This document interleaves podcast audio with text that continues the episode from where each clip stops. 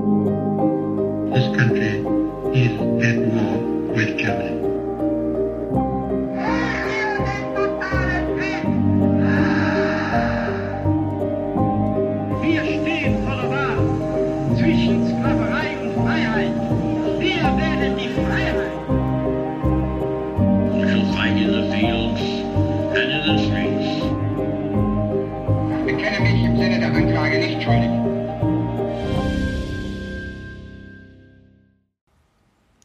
Zusammen und damit herzlich willkommen zu einer neuen Folge Wunder, Wissen, Weltkrieg.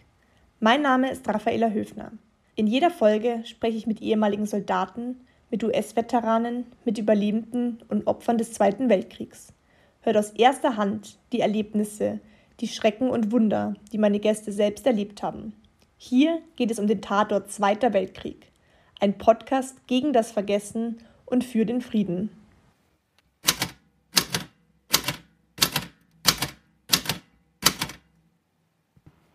19. November 1944.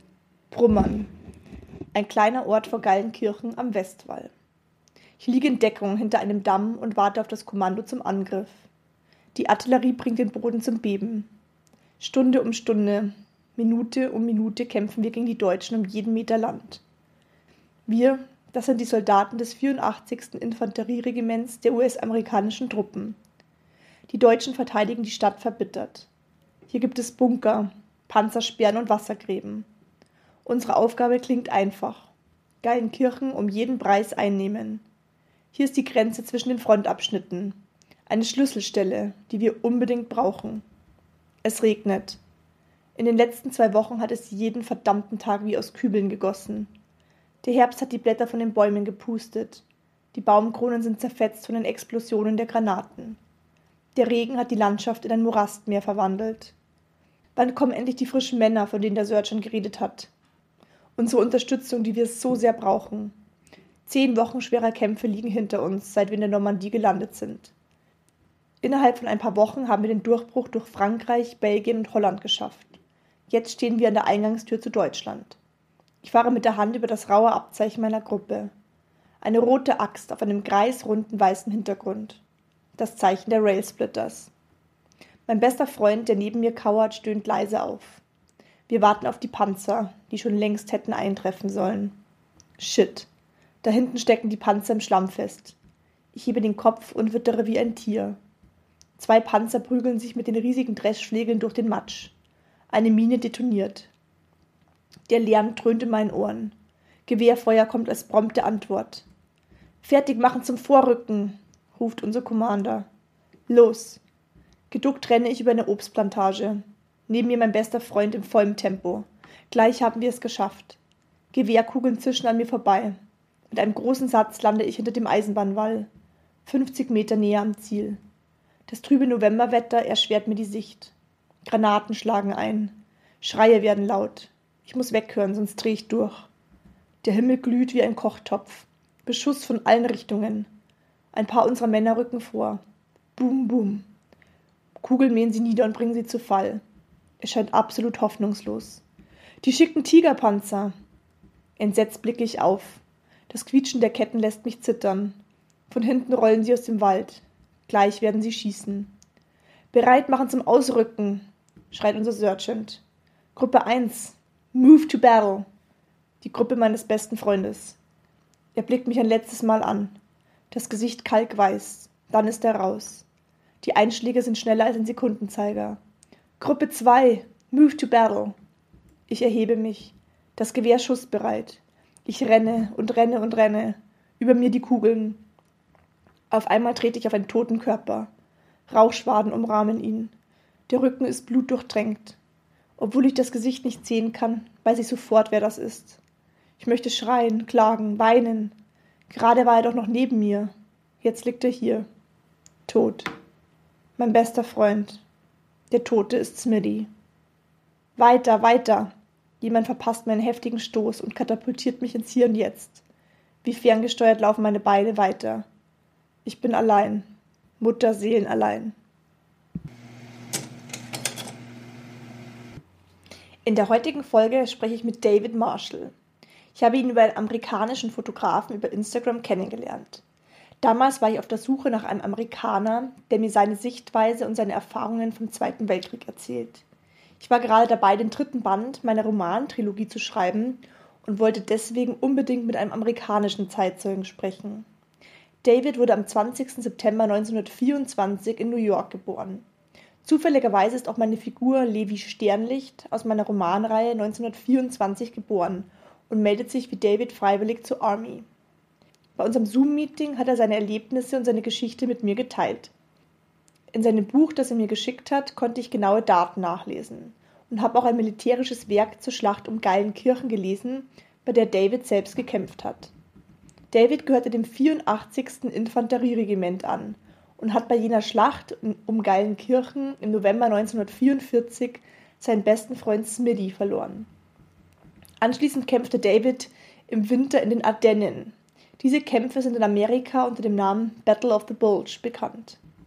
Diese Kämpfe waren sehr zermürbend und das Wetter war die reinste Katastrophe.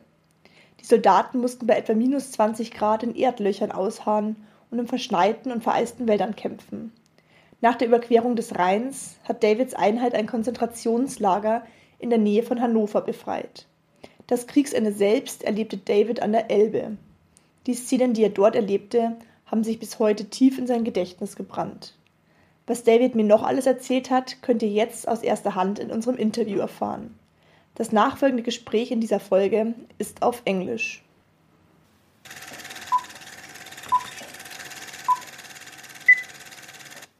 Okay, thanks for, for taking your time for the interview.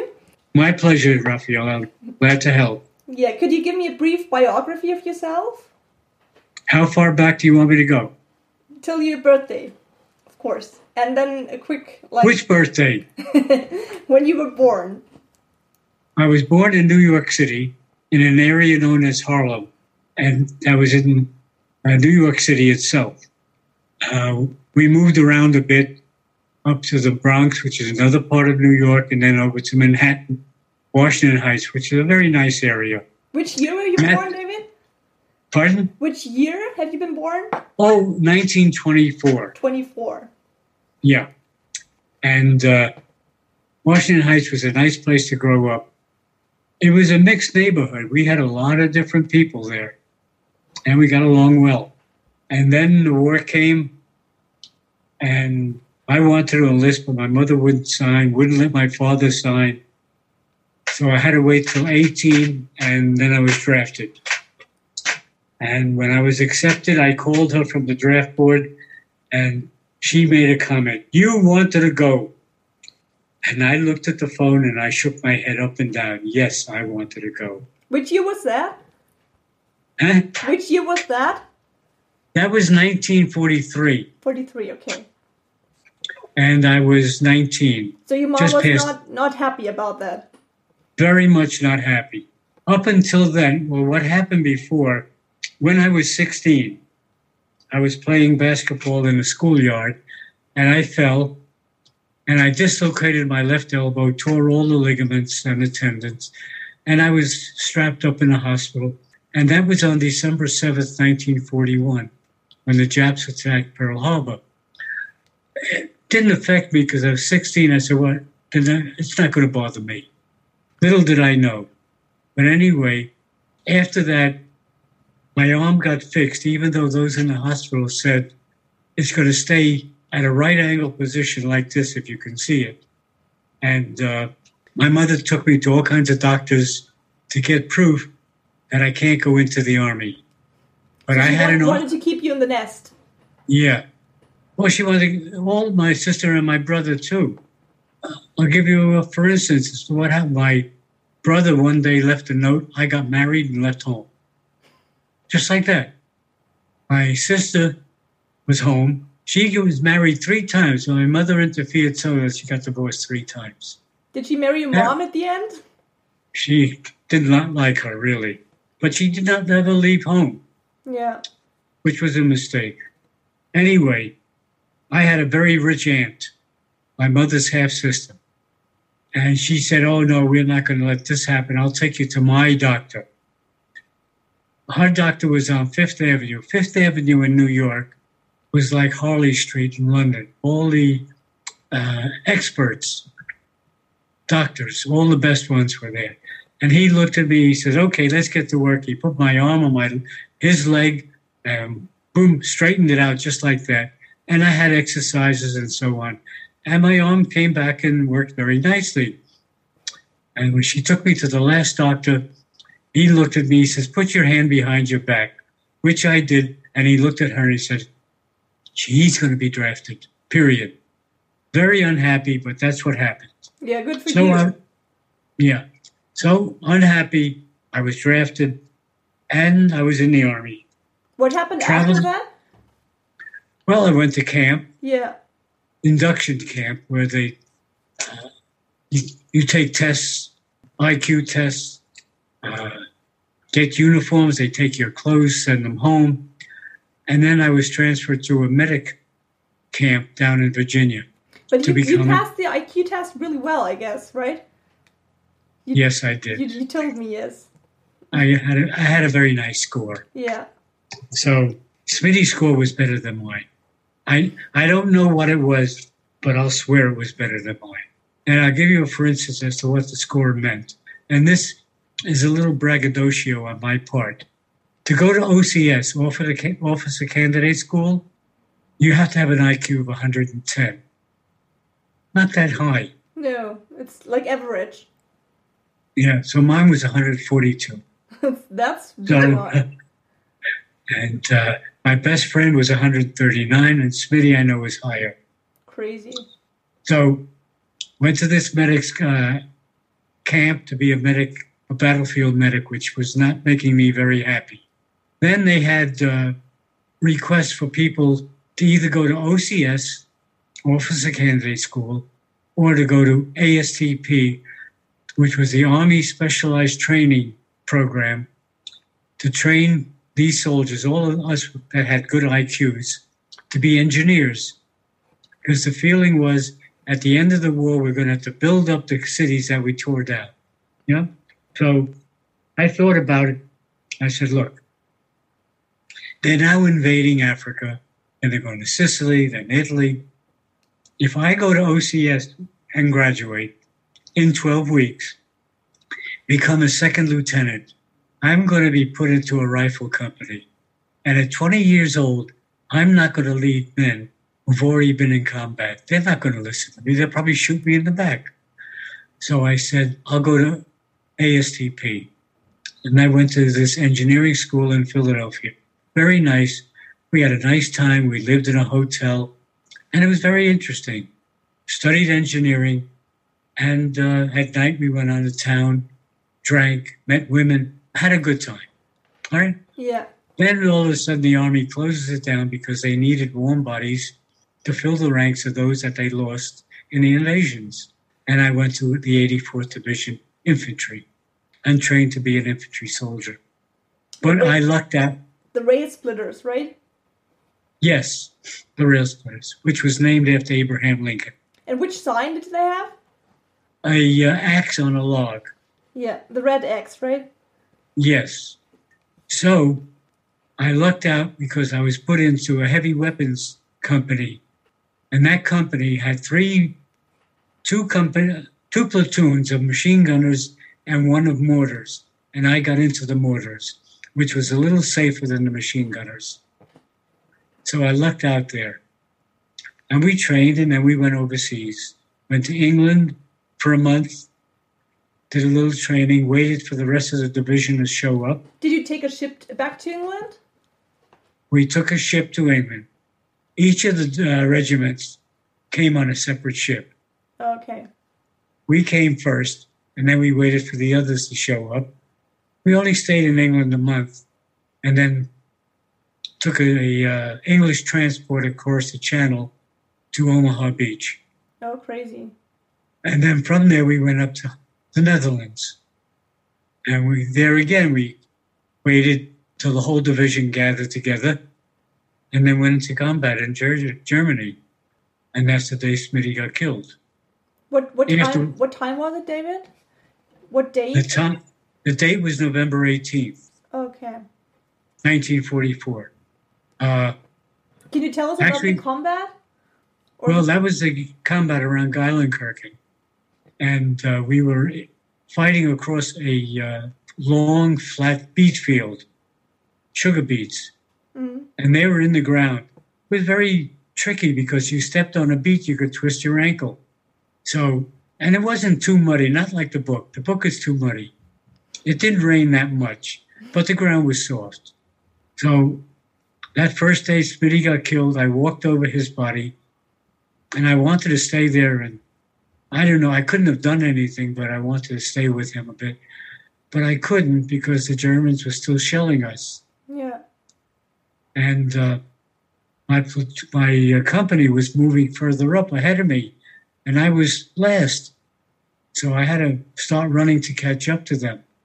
And the next thing I do, I found I came upon my sergeant, Sergeant Robert Prevet, who you have in the book, Yeah. who was, who was hit in both ankles. And you couldn't walk. No, he was lying there. A medic was working on one leg. And since I had been a medic before that, I stopped to take care of the other leg. We wanted to get him taken care of and out of there because the Germans were still shelling us. And then we went, I went on further, caught up with my company. They dug in the mortar into a uh, gun emplacement, and I started to dig a foxhole to protect myself. And uh, the next day, we started the war again. We got out, we moved up further, we attacked Prummern and uh, captured Prummern. And from there, we went on until uh, December 16th, I think it was. Yeah. Could you could you tell us something about Smitty, David? Where where did you meet him? He was in my company, in my platoon in the 84th in uh, Camp Claiborne, where I trained. Yeah. He was in the same uh, platoon, so we became very friendly. We became friendly because we were two of the smarter ones. Really, that's the truth. Yeah. we came together. He lived in actually, I live in Baldwin here in on Long Island. He lived in the next town. I lived in the city then, but that's where he lived. Uh, we, he was a devout Catholic. I'm Jewish, but it didn't make any difference. We're both fighting, Yeah. doing the same thing, and we were very friendly, very close. The night before we went into combat, we were in this Dutch farmyard right on the border of Germany. And we're talking. Actually, we went out just to talk and relieve the tension, relax a little if we could, because we knew what was coming. The next day was not going to be a good day. And he said to me just like this, if I if anything happens to me, you've got to promise me to go visit my parents. And I looked at him, I said, There is no way would I do this. I can't do that. And we argued back and forth until I finally gave in just to keep him quiet. Because I did not have the feeling that anything could happen to either one of us. The next day we go into combat, and just like that, he's dead. Unbelievable. Did you keep You- the promise? Yes, I did. I had, after the war, I came home. It took six months before I had the nerve to call his parents, and they wanted to see me. So I took the train out from New York to Rockville Centre to their house to see them. Now, this is, at this point, it's about two years after he was killed. So the initial grief period is over. They were very nice to me, very friendly, very considerate of my feelings. In fact, they called his girlfriend. She came over. Crazy. And it was not an easy meeting for me, but they made it as easy as, easy as possible. Very lovely people. And that was it. I kept my promise. And I have this uh, little video. Did you ever see it called The Promise? Yeah. Yes. Well, that. I kept it. And you both visited his grave in the Netherlands. It was a beautiful moment. Yes. I've been there three, four times. Yeah. But it was I so happy there- that you invited us to come. Yeah.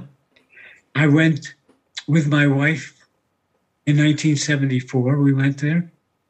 And I went with my daughter and then one of my grandkids. Yeah. We visited.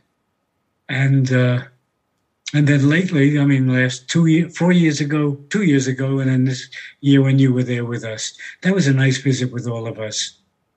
to walk around, see the grand. It's a beautiful place Yeah. for what it is. For what it is, it's a beautiful place. Yeah, definitely. With all the beautiful trees and the atmosphere Yes. is really special. Yes. And the Dutch people are so nice taking care of those graves. They are wonderful people. Yeah. And uh, that's the story as far as Smitty and myself and my, I won't call it devotion, but my feeling for him then and still now. Because when I go back next week, at the end of the month, end of September, I'm going back to the cemetery. Yeah. I can totally understand that. Yeah. What Any happened other questions? what happened after you like took Geilenkirchen? Um, we advanced further into uh, Germany, past Geilenkirchen to uh, Gereonsweiler, Lindern, Linnich, going toward the Roer River. We never got to the Roer River because that's when the bulge started. And one late afternoon, we loaded up on trucks and drove down to Belgium. We didn't know where we were going, and we didn't know why we were going until we got there. No one told you? No one told us. I don't know who knew. Okay. Not too many people knew or said anything. Hopefully the, the surgeon knew. I don't know if the sergeant knew. What? I would think I would think he should know, but kept quiet, never said a word. And we got there about two o'clock in the morning into Marche, the town of Marche, which was the last place the Germans got to, because we got there and we stopped them there. We hadn't, and we didn't know where they were. We had patrols go out to find out where they were, and they were very close to us. And uh, and then we started a fight with them. They came with a lot of tanks, right? loads of tanks. That they had one one group of tanks whose only job was not to fight with us, but to keep moving to get to Antwerp and capture Antwerp. They figured if they captured Antwerp, we'd be in trouble. They would sue for a separate peace, a negotiated peace, not uh, unconditional. And uh, that's what their plan was. It would have been a a difficult time for us if they did.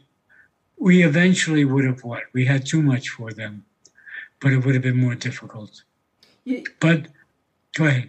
you told that the um, cold was the worst ever in the winter of 44 when you were sitting in the foxhole. Can you take us with you? You don't want to go with me, but I'll tell you about it. when we first got there, it wasn't too bad. There was no snow. Yeah. I'm not quite sure how many days later it started to snow and it came down and the temperature dropped. We did not have any warm clothing because we left Germany too quick and they couldn't get anything to us. Some soldiers did have overcoats. We didn't have any. I had a jacket and a sweater. How we got through, I don't know. Uh, and it was hard to dig a foxhole because the ground started to freeze up. Initially, we could dig until it froze up. Then it was hard.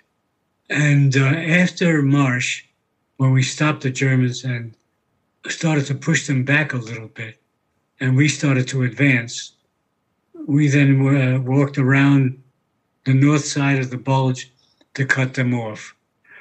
And uh, eventually, we drove them back to Germany. I mean, it was a hard battle, but that snow How's it possible to fight when it's so cold? Does your weapons work? Well, I'll tell you what we did.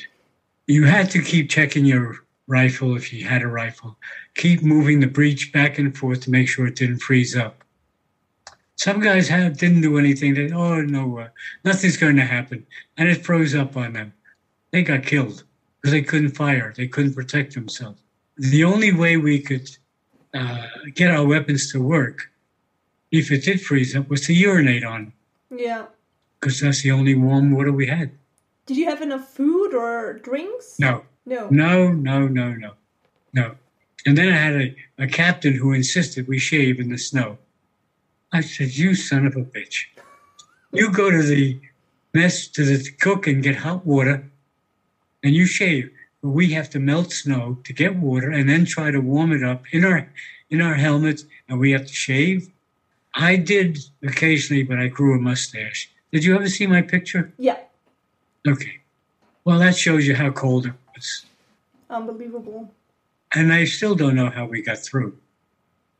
I keep telling people, well, I was so dumb and young and stupid. That's how I got through. But I was trained well and I did all the right things.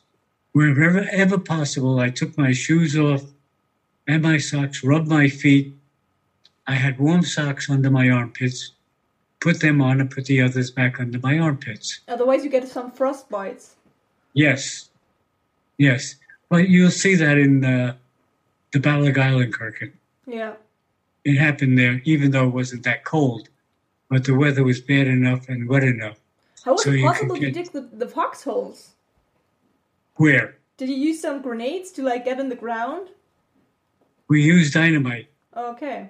small block of dynamite to loosen the surface. Then we could dig and get down. If we had time, we did.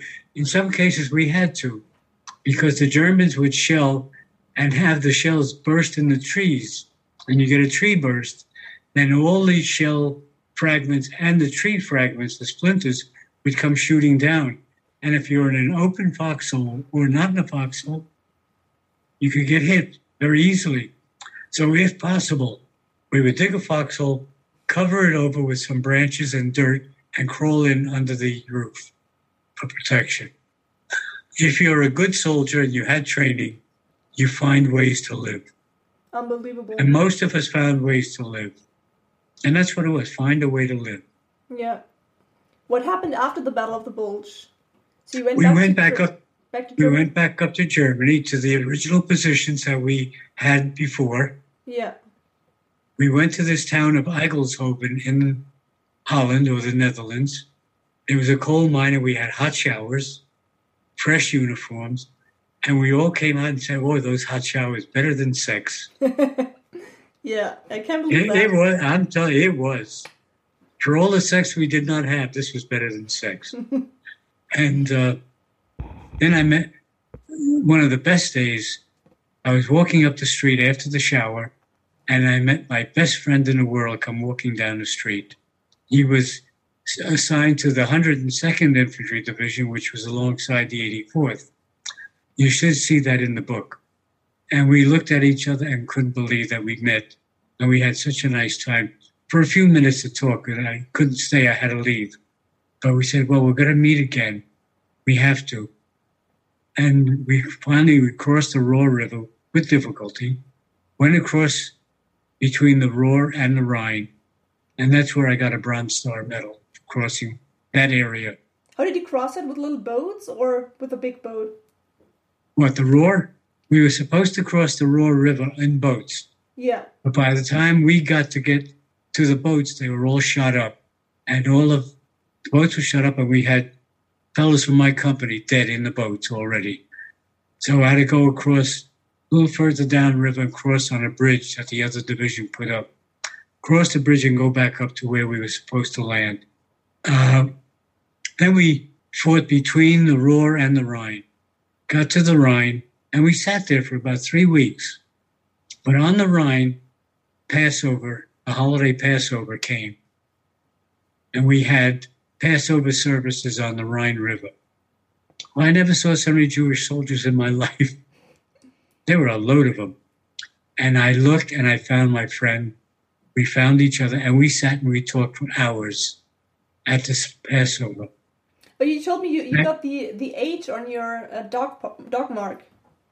On my uh, dog tags. Dog tag. Yeah, right. Yeah, there's an H stamp for Hebrew. Were you scared to have the H on it because when you got to Well, get captured? as a Yeah, prisoner? yes, yes. But a few Jewish soldiers in the company, we talked about it, had two options throw it away or transfer, get a dead soldier and take his. Either one eventually turned out to be a bad decision. If I threw it away, my parents would never know what happened to me. Yeah. Right? If I took somebody else's, that soldier parents would know what happened to him, and I would be listed as him, and my parents would know what happened to me. So I said, "Nah, the hell with it. I'll take my chances." The other thing, if I tore, threw it away, what difference did it make? I was circumcised. All right, Yeah. so that was it. So I kept them. So what happened after you crossed the Rhine River? Well, then the war got a little easier because by that time the Germans were really defeated and they were running. We had a hard time catching them. They would put up resistance every now and again. There's no question they were good soldiers fighting for their homeland. That'll give them. Because most of the Wehrmacht we found were not Nazis. It was the SS that were the devout Nazis, I'll say. Yeah, it's a big difference between the Wehrmacht soldiers and the SS. Yes. So they would put up a resistance fighting for Germany. But when time came and they knew they couldn't win, they surrendered. The SS fought to the end. We captured some of them. They gave up. But uh, it was difficult with them. And that's when we ran into the camp of Ahlem around Hanover. The concentration camp, right? Yes. So your company was the one liberating that camp. Yeah. Could you I tell, mean, we, we, what did you experience this day? Well, as we got closer, we could smell. What is that odor? And we sort of knew because we ran across enough dead bodies in the field that were decomposing and smelled. But as we got closer, it got stronger until we got to the gates. And we couldn't believe our eyes, not for the smell, but for what we saw. Those lying on the ground, dying, those who were ill and couldn't get up, skinny as can be, some staggering around. We opened the gates and I said, Some walked out free men when they knew we were Americans and died. They wanted us to feed them, but we couldn't feed them our food. If the food didn't kill us, it was certainly going to kill them. Yeah. They couldn't eat. They couldn't eat our food. Told them that the medics, nurses, doctors are behind us. We'll be following and give them warm milk, soup and milk and so on. And we had to go on chasing the Germans. Were any uh, people of the SS left in the camp? No, there were no soldiers left. Nobody was there. They all took off as we were coming. They all ran. And left all the prisoners behind. Yeah, How many Was prisoners do you think were in, in Ahlem? can't tell you. We didn't stay long enough to determine that. We knew we had to go keep chasing, and uh, some people had stayed to make sure that the rear echelon nurses, medics, doctors got to the camp to take care. But being the front line soldier, Yeah. we had to keep running after them. Can you still, when you close your eyes and remember the scene, can you still see the people there sometimes? Absolutely. Yeah. Absolutely. I mean, I can envision walking out and falling down. Like free men. Like, it it was hard to comprehend. But at least they walked out free, Eddie. Yeah. For all the good it did them, they walked out free. But they, they would, the rest were taken care of that could be taken care of. And then we chased the Germans to the Elbe River. We met the Russians. Which And town he are was enough- close to? On the Elbe River? Seehausen. Seehausen. Yeah. What what uh, date was it? Like was it ninety five already? Oh, yeah. Uh, sorry, we came back. We came back from, yeah, we came Yeah. back from Belgium in January 1945. Okay, This was already almost May, late April, early May. So almost like um, end of the war. Right. What we found interesting, the Russians on one side, we're on this side. Did you see the Russians already coming? Or We saw them, yeah. Okay. Oh, I hated their guts. These were fair Siberian soldiers. They were terrible. Terrible enough so that the Elbe River, you couldn't see the river because it was covered with German soldiers crossing the river to surrender to us. They were scared of the Russians and wanted to go to They the. Americans. They didn't want to surrender to the Russians, Yeah. so they came to surrender to us. That gives you an indication as to what they thought of the Russians. Yeah, the lady I was interviewing from Berlin, she said they were so scared when the Russians came because they had all the bad stories about them, about Yes. women getting raped and stuff like this, and she was scared. She got raped. She was ten or eleven, and her mom, Oh, God. yeah, and she were lucky That- because they had to cross. She was living uh, around Berlin, and they moved into Berlin, so they were lucky. They didn't have time to like stop too long. It's always bothered me the fact that originally the Americans were supposed to go into Berlin, capture Berlin. But a deal was made with Stalin by Roosevelt, Churchill, Eisenhower to let, to, to let the Russians go in. I'm convinced, no proof, I'm convinced that if the American army went into Berlin, they would not have resisted the way they did. They would have surrendered to us, given up, and I won't say nobody would have been raped. Because I had some American soldiers who had gone a long time without a woman, and Yeah. I think some of them might have, but not what the Russians did. Give you a, a real ugly story that I, and I saw a picture of it on, on the computer. As the Russians were advancing toward Berlin, they captured some area and they had this woman, and a bunch of them raped her. After they raped her, they took a bayonet and shoved it up into her stomach from her vagina. Unbelievable. I mean, how disgusting and cruel and unreal could this be? You raped her, leave her alone. If Enough is enough. But to do that as a final indignity, the mentality, my parents came from Russia. So I had no love for them ever. Never had any love for them. I did go to Russia after the war. Went to Moscow, St. Petersburg, and I didn't trust them one bit there was a, another couple that was with us on the tour. He was a retired naval officer. And when we were walking down the street in Moscow, he was in front of me. My wife and I were in bed. They came and arrested him. Nothing. Well, the guide probably, the guard, uh, the guide who was with us finally got him out of prison for no reason. Running around the hotel, you see these guys with earphones. These were all KGB you could tell sitting in the bar at the hotel with my wife having a drink, table over there with four or five men drinking. And I looked at them and I looked at her and I said, They just came back from Afghanistan. She says, How do you know? I said, I know. I looked at their eyes. They just came back from Afghanistan. They had a rough time, I'm sure. And as a soldier, I could have appreciated it, but I knew the way they were drinking, the way they were talking, the way they were looking, they were rough. Yeah. No, I never really trusted them ever.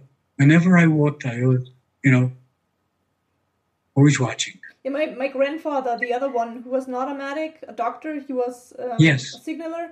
He fought the Battle of Berlin, and he said like they were like shooting forty eight hours without a second break, and you were so scared, scared, and you get shot when you didn't want to fight, so you had to fight until last second, and he got cap- captured by the Russians, and he he was able to flee from a, um, a working camp in Russia. In Germany. No, in, In Germany Russia. or Ru- in Russia. Yeah, they took him to Russia, and he was. Do you know where in Russia they took him? No, no, I. Because many of them never got home, Yeah, and some of them it took five years for them to get home. all But a lot of them never did. Hmm? His friend, um, he was. I'm not sure what the English word is when you do tables and chairs and stuff like this, like indoor stuff with wood. How's an English word? Carpentry. Oh yeah, he was something like this, and he was so good. He was the number one worker in the camp, and he like shit. If I'm, if I'm too good, they will never le- let me home. And he was in the camp for seven or ten years. That long? Yes, Oh, God, he was lucky. yeah. So he got home in the fifties. Oh, God. Even though he was a German soldier, I feel sorry for him. I really do. I mean, I mean, we can When I was training in Camp Claiborne, we had captured soldiers in camp from the Afrika Korps, Yeah, which was some of which were some of Germany's best soldiers, tall, blonde, blue-eyed, and they were in camp. When we go out training in the field, because that was not an easy place to train. Louisiana was not nice, not where they had the camp. And they would laugh at us. They had it nice and easy. A lot of them got out of camp, they worked on farms. A number of them married American girls. These guys had it good, yeah, and we were still going to fight the war. But these were the best soldiers he had. How did you experience the end of the war? At the Elbe River? On on May 8th? Where have you been? Well, we weren't fighting at that point. Our part of- was quiet. This other fellow friend of mine went to visit this German woman farmhouse who had two daughters, and she brought out a bottle of whiskey when she heard the war was over, and we drank. I had uh, appropriated a Volkswagen, a Volkswagen Beetle, Yeah. one of the, one of the first that they built that the people were supposed to get never got but i found it and i took it and i drove it i was in the farmhouse in the farmyard and i left and i backed into the manure pile that the farmer had in the farmyard and i couldn't get out i had to wait till the farmer woke up got a team of horses and pulled me out that's how i spent the end of the war And after the war, you went to Paris or to France, right? eventually yes Yeah. yeah Right after the war, or did you stay in Germany No, for a few weeks? No, went to a couple of cities in Germany. Uh, ha- not uh, Hamelin, where the Pied Piper of Hamelin was written. Yeah. Karlsruhe. Mm-hmm. Karlsruhe was a very difficult town because we knew there were still SS people roaming around, and we had to be careful. In fact, I went out with a gun every time I went out. Oh, okay. Most, most of us gave our guns up, but I had a uh, captured Roman uh, Russian pistol in a shoulder holster, and I wouldn't go out without it. And then I went to uh, France. How did you experience the German people after the, the surrender? The, For the most part, no problem. yeah. No problem. Uh, there was one town in Germany that we stayed for a while. Uh, it was called Neckarsteinach. Okay. He was on the Neckar River, just north of Heidelberg. Mm-hmm.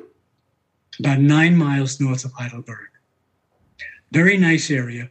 The town was never saw any war at all. No bombed out buildings, no fighting, no nothing. Just as if before the war. And I had this German girlfriend, all right? I went to pick her up one day.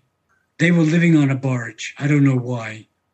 But anyway, I went to pick her up. and her mother looks at me and says, You know, Hitler was right about the Jews.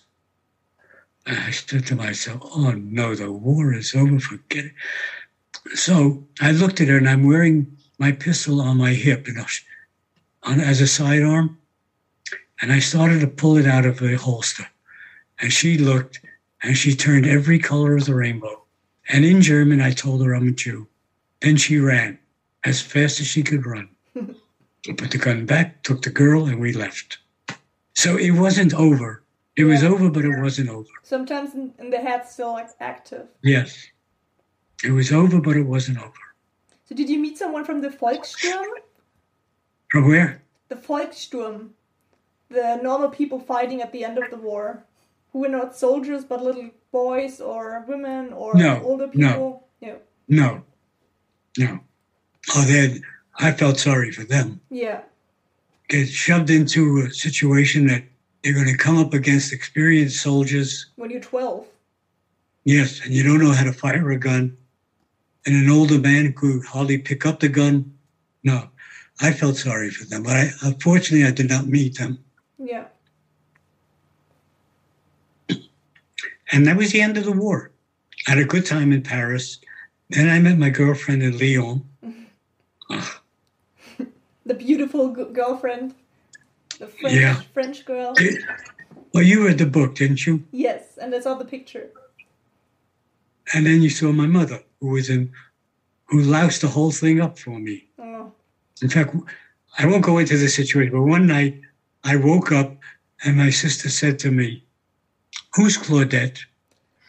What do you mean, who's? She says, You talk in your sleep. Be careful. I said, Okay. My mother never knew. She never knew. She still doesn't know. Everybody else knew, but she didn't know. That's too too sad that she didn't know. It was, but look, I had a good marriage. Yeah. for a lot of years. I mean, it's been 73 years now that I'm married to her, but before she went in, there was 70, 71 good years. Yeah. So I can't complain. It's just that I think what might have been. And then again, it might not have been that good if I married her. You oh, never know. Oh, David, did you experience a personal miracle during the war? Your personal miracle when you th- say like, "Oh yeah, it's crazy that happened." No, the only miracle I can think of is the fact that I was not wounded. Hit. I was hit a couple of times. Yeah. Once in the helmet, and once in the foot, but it didn't penetrate and injure me. That's the only miracle I can really think of. Uh, the fact that I came through without a scratch. You're living miracle now. That's That's about it. That you didn't get even a scratch. That's really special. That's about it. Yeah, yeah. not a scratch. what advice would you give to young people? Which young people? The- The ones going into the army? No, just just young people like going to school, kids, the next generation. Well, when I go to school and talk to them, Yeah. I talk mostly about the Battle of the Bulge and a little more. I say, whatever you do, make sure to do it right. If you're learning something, learn it properly and do the right thing. You do the right thing, very little is going to happen to you. Yeah. When you do the wrong thing, it's going to catch up to you. Now, I, I trained in camp and I trained well. I listened to what they said, do this, even though what they told us to do, and many of us really griped and bitched about it, and they called it, oh, pardon the expression, they call it chicken shit. All right? Yeah. That's chicken shit. That's chicken shit. But I did it, and I got through the war because of it. So that's my message to them. I said, I'm standing here 77 years later without a scratch in some of the worst battles of the war because I did the right thing. Wow. So if you're going to learn something, learn it right and do it right. I've had kids come up to me a year or two later to tell me about my talk and thank me for it. Yeah. So I know I was doing the right thing too. That's my miracle. If you could describe the war in a few words, David, which words would you choose? War is hell. Okay. And I didn't originate it. That was originated by General William Tecumseh Sherman in the Civil War. War is hell, no matter how you look at it. Yeah. What do you think we can do to prevent something from happening again? Now we have the Nothing. war in, in Europe. Nothing. Nothing.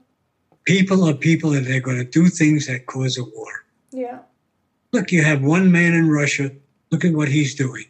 And one You man got- in Germany, like Hitler, and now we have Putin.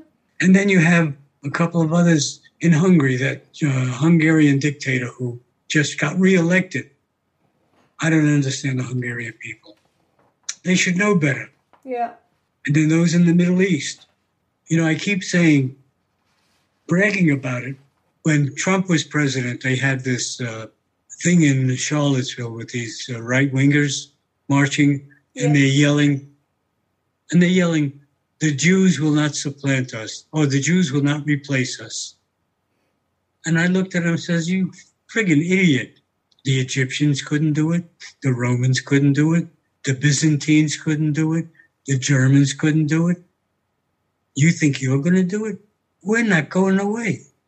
We're going to be here whether you like it or not. So get used to it. Yeah. Get tolerant. That's right. Look, we're all over the world. We're in Argentina, we're in South America, Mexico, even in the southwest of, New, of the United States. They practice Jewish Uh, rituals and they don't even know they're Jewish. Yeah. They are, but they don't know it.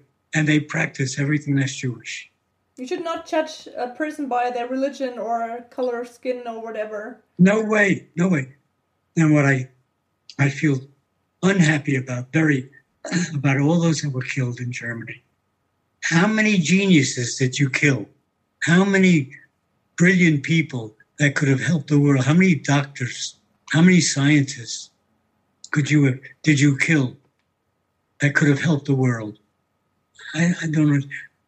What they hate about the Jews is the Jews want to do better. They they have to do better because they're being stepped on. The uh, mantra: you got to go to school.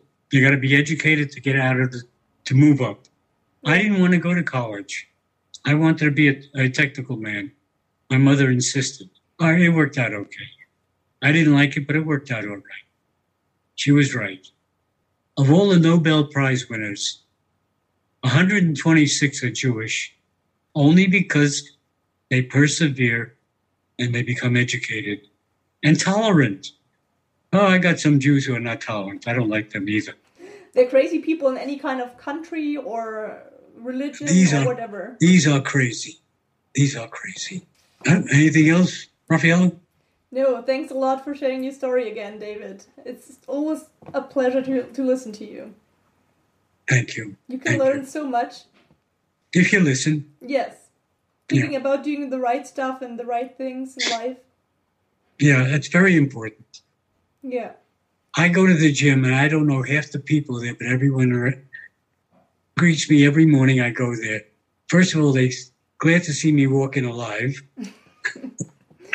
and exercising. They keep saying, I got to be like you when I grow up. I got to be like you. I got to be your age. I got to, and do what you're doing. Yeah.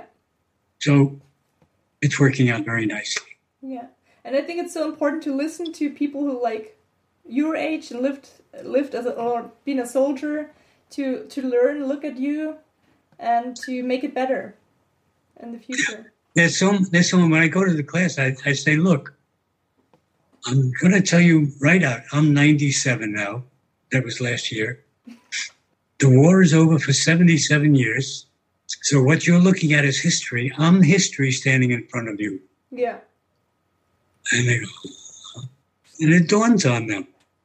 I mean, you know, a person who's alive is not history. History is dead. History's not dead. I'm standing there Yeah. and I'm going to tell you a few things. And uh, most of them are appreciative. They come up afterwards to thank me, shake hands, and so on. The future's in their hands. They have to fight for the freedom, democracy and all those those things. Once in Washington, I was on a, they called it an honor flight. A bunch of us went to Washington. And as I was leaving, this young boy ran up to me. I was wearing a hat that said something. So he knew I was soldier, infantry, and so on. He says, I'm going to join, go into the army. I want to join the infantry. What should I do? Pay attention to the trainer and do everything he tells you. Everything. And you'll be where I am now. You'll come through alive. That's what I tell him. I can't tell him any more than that. Yeah. So how was your your feelings about going back to the Netherlands in May where we met? Oh, I loved it Yes? because I knew them. I knew them from when I went uh, two year, uh, four years ago Yeah. when we did the we did a documentary. But that was a smaller trip with the photographer. It was very nice. Very nice documentary was uh, made, which we showed last November. Had a big showing on it, and uh, and I met the people who take care of Smitty's grave and others, and they're just lovely people. So I had a great time, and I love going back. And I'm going back again. I mean, as soon as I left, I told them I'm coming back. And they said, when? I said, I'll, I'll be back. It's a And little I came- part of your home, home maybe, the Netherlands. Yes, yes. Thanks so much for your time again, David. It's a pleasure talking to you. Raphael, anytime at all. Really a pleasure. I'm so happy to have met you. Yes. History Wissen. Die Ardennenoffensive. Diese dauerte vom 16. Dezember 1944 bis zum 31. Januar 1945. Die Ardennenoffensive, der deutsche Deckname dafür war Unternehmen Wacht am Rhein. Im englischen Sprachgebrauch ist er bekannt unter dem Namen Battle of the Bulge. Übersetzt heißt das die Schlacht der Ausbuchtung.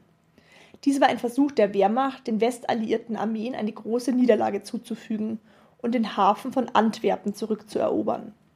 Antwerpen ist der einzige große Tiefwasserhafen und der größte Hafen Belgiens, über den die Alliierten Nachschub heranführen konnten. Von Antwerpen aus wollte Hitler dann die V2-Raketen auf London abfeuern. All das soll die Alliierten nach Hitlers Vorstellungen dermaßen demoralisieren, dass sie dann Friedensverhandlungen annehmen. Der Endsieg im Osten wäre dann wieder möglich. Das zumindest glaubt Hitler selbst. Oder möchte es glauben.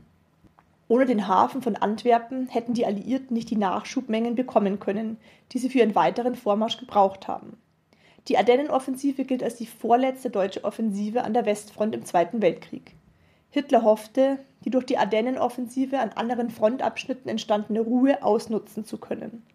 Daher ordnete er auch in Lothringen und im Elsass eine Offensive, Unternehmen Nordwind, zur Zerschlagung der 7. US-Armee an.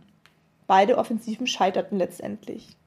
Die Gegenoffensive sollte über die Ardennen erfolgen, einen dicht bewaldeten westlichen Ausläufer des Rheinischen Schiefergebirges, eines Mittelgebirges, zu dem auch die Eifel und der Taunus gehören. Während sich der größte Teil des Rheinischen Schiefergebirges in Deutschland befindet, liegen die Ardennen hauptsächlich in Belgien und zu kleinen Teilen in Luxemburg und in Frankreich. Da der Diktator jedes Vertrauen in die deutsche Militärführung verloren hat, plant er seine Offensive ganz allein mit nur wenigen Beratern. Das Oberkommando des Heeres wird ins Vertrauen gezogen. Einwände seiner Vertrauten, der Generäle Gerd von Rundstedt und Walter Model, wischt Hitler vom Tisch. Er verdrängt schlicht, dass die erfolgreiche Offensive von 1940 nur durch das Zusammenspiel von Panzern und Luftwaffe gelingen konnte. Mittlerweile beherrschen aber die Flugzeuge der Amerikaner und der Briten den Himmel. Ein weiteres Problem ist der Treibstoffmangel. Die deutschen Panzerverbände haben gerade einmal Vorrat für 60 Kilometer. Das reicht bei weitem nicht bis Antwerpen aus. Hitler setzt deshalb darauf, dass sie unterwegs Treibstofflager der Amerikaner erobern. Außerdem ist er der Meinung, dass die Erfolge allein vom Willen und vom Durchhaltevermögen der Soldaten abhängen. Am frühen Morgen des 16. Dezember schlägt Hitler los. Um die Operation Wacht am Rhein selbst überwachen zu können, bezieht Hitler am Abend des 10. Dezember 1944 das Führerhauptquartier Adlerhorst im hessischen Ziegenberg in der Nähe von Bad Nauheim. Mehrfach wird der Beginn der Offensive verschoben, weil das Wetter ungeeignet ist. Allein ausschlaggebend ist das Wetter, spöttelt der Generaloberst Alfred Jodl im kleineren Kreis. Es wird daher vom Führer bestimmt. Hitler benötigt für die geplante Offensive eine dichte Wolkendecke, weil die Alliierten dann nicht fliegen können. Kurz vor Weihnachten ist es dann schließlich soweit. Es schneit wie verrückt. In der Eifel und in den Ardennen sinken die Temperaturen zeitweise auf minus 20 Grad. Am frühen Morgen des 16. Dezember schlägt Hitler los. Auf etwa 150 Kilometern von Monschau in der Eifel bis Echtenach in Luxemburg greifen die deutschen Streitkräfte bei dichtem Nebel an. Teilweise sind sie getarnt mit weißen Schneehemden. Am 16. Dezember vor Morgengrauen rücken 14 deutsche Infanteriedivisionen gegen nur vier Divisionen der US-amerikanischen 8. Korps auf einer Frontlinie von 100 Kilometern an. Unterstützt von V-1-Geschossen griff die deutsche Infanterie, dicht gefolgt von Panzerdivisionen, die alliierten Stellungen an. Den deutschen Truppen gelingt das scheinbar Unmögliche. Die Amerikaner sind völlig überrascht und überrumpelt.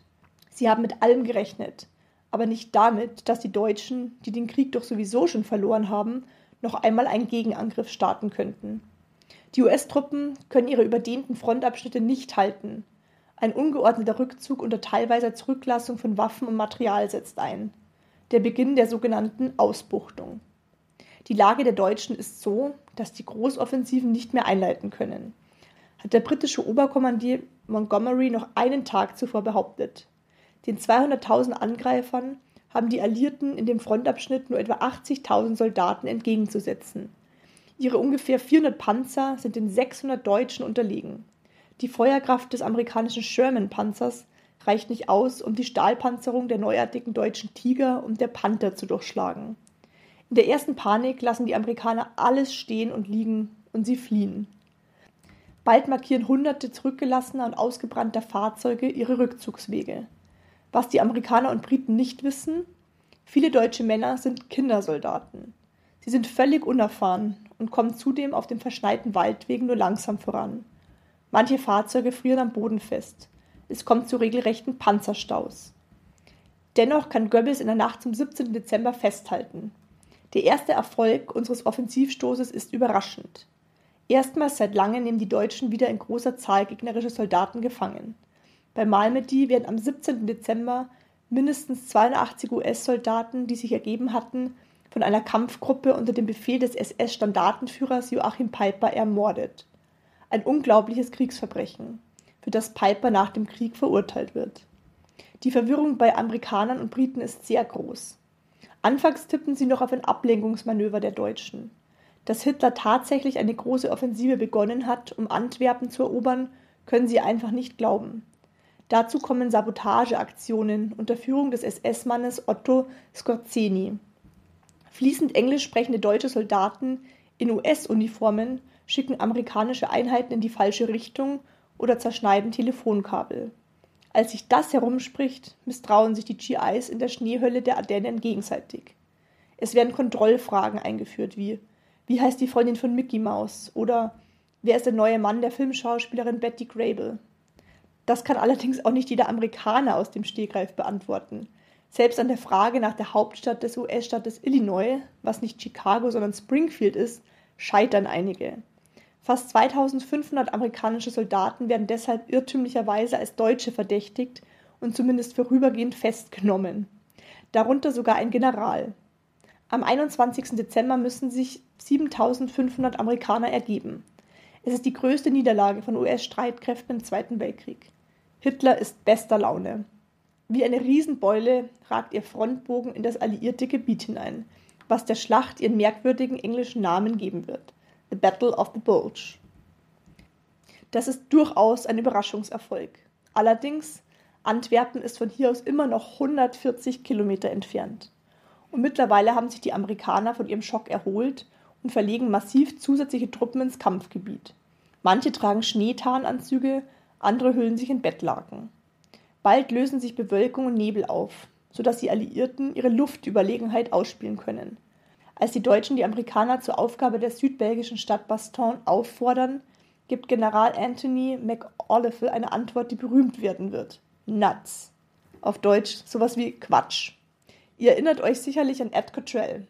Auch er flog mit seiner Maschine über Bastogne und war Teil des Luftkrieges. David selbst war mit seiner Truppe beim Marsch stationiert. Auch er hat im Interview von den Codewörtern erzählt. Jeder der Männer erinnert sich hauptsächlich an die bittere Kälte und den Hunger.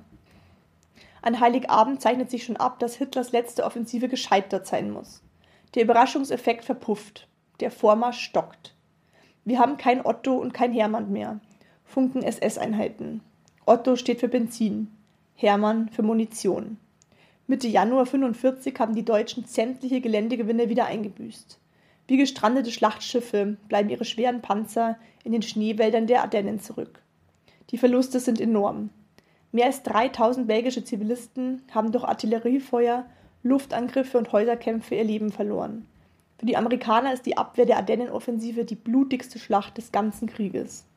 75.000 bis 90.000 Mann werden getötet, verwundet oder gefangen genommen. Auf deutscher Seite betragen die Verluste nach Schätzungen zwischen 63.000 bis weit über 100.000 Mann. Dem Vormarsch der Roten Armee im Osten hat Deutschland jetzt kaum noch etwas entgegenzusetzen. Hitlers Kommentar dazu: Wir haben ausgesprochenes Pech gehabt. Am 15. Januar 1945 kehrt er nach Berlin zurück. Er wird die Hauptstadt nie mehr verlassen. Die schweren Verluste an Soldaten, Panzern, Kampfflugzeugen und Treibstoff beschleunigen den Untergang des Deutschen Reiches merklich. Nach dem Zusammenbruch der Offensive hatten die Deutschen ihre Fähigkeit zu raumgreifenden Unternehmen an der Westfront endgültig eingebüßt. Allerdings konnten die Westalliierten erst wieder Anfang Februar 45 zum Angriff übergehen und erst Ende Februar wieder nennenswerte Geländegewinne verzeichnen. Nach dem Scheitern der Ardennenoffensive sagte ein Wehrmachtsoffizier sehr deutlich, dass man von der Festung Europa jetzt wieder zur Festung Deutschland übergeht. Insgesamt waren etwas über eine Million Soldaten an der Schlacht beteiligt. Ich hatte das große Glück, David Ende Mai 2022 in den Niederlanden zu treffen. Er ist gemeinsam mit einer Gruppe Veteranen dorthin zurückgereist. Ich war bei der Zeremonie in Marsch, einem kleinen Dorf in der Nähe von Maastricht, dabei. Dieses Dorf war damals noch von den Deutschen besetzt und liegt an der belgischen Grenze. Dort wurde 1944 der allererste Amerikaner gesichtet, der über ein Feld Richtung Schule lief. Außerdem habe ich mit David zusammen den amerikanischen Soldatenfriedhof bei Margraten besucht. Dort liegt sein bester Freund Smitty begraben. Für David ist der Besuch immer ein schönes, aber auch ein sehr emotionales Erlebnis. Er stand lange allein vor dem Grab, hielt die Augen geschlossen. Ich konnte ihm ansehen, dass sein Gedanken an jeden Tag und Ort war, als er Smitty verloren hat. Er war lange im Gespräch mit ihm und hat anschließend auch an einem anderen Grab ein Gebet gesprochen. Dort liegt der Freund eines Bekannten begraben. Aus gesundheitlichen Gründen konnte Davids Freund die lange Reise nicht mehr antreten. Immer noch stehe ich in Kontakt mit David. Wir schreiben E-Mails oder zoomen. Er ist ein Mann, von dem man so viel lernen kann. Seine positive Einstellung zum Leben reißt einen förmlich mit. Obwohl er im Krieg das Schlimmste gesehen hat, konnte er sich stets auf das Gute konzentrieren. Ich freue mich sehr darüber, dass ich David meinen Freund nennen kann. Ihm ist es sehr wichtig, dass seine Erinnerungen an diese Zeit lebendig bleiben. Auch möchte er, dass Smittys Name nicht in Vergessenheit gerät. Wenn auch du dir Davids Geschichte angehört hast, dann bist auch du einer dieser Zeitzeugen, die dazu beitragen, dass die Vergangenheit nicht in Vergessenheit gerät. Wenn ihr ein Thema habt, das euch interessiert, dann schreibt mir sehr gerne. Vielleicht kennt auch ihr eine Zeitzeugin oder einen Zeitzeugen, der seine Geschichte gerne weitererzählen will, damit sie nicht in Vergessenheit gerät. Meine E-Mail-Adresse sowie den Link zu meinem Facebook- und Instagram-Account findest du dafür in den Show Notes. Seid nächstes Mal auch wieder mit dabei, wenn es heißt Wunder, Wissen, Weltkrieg.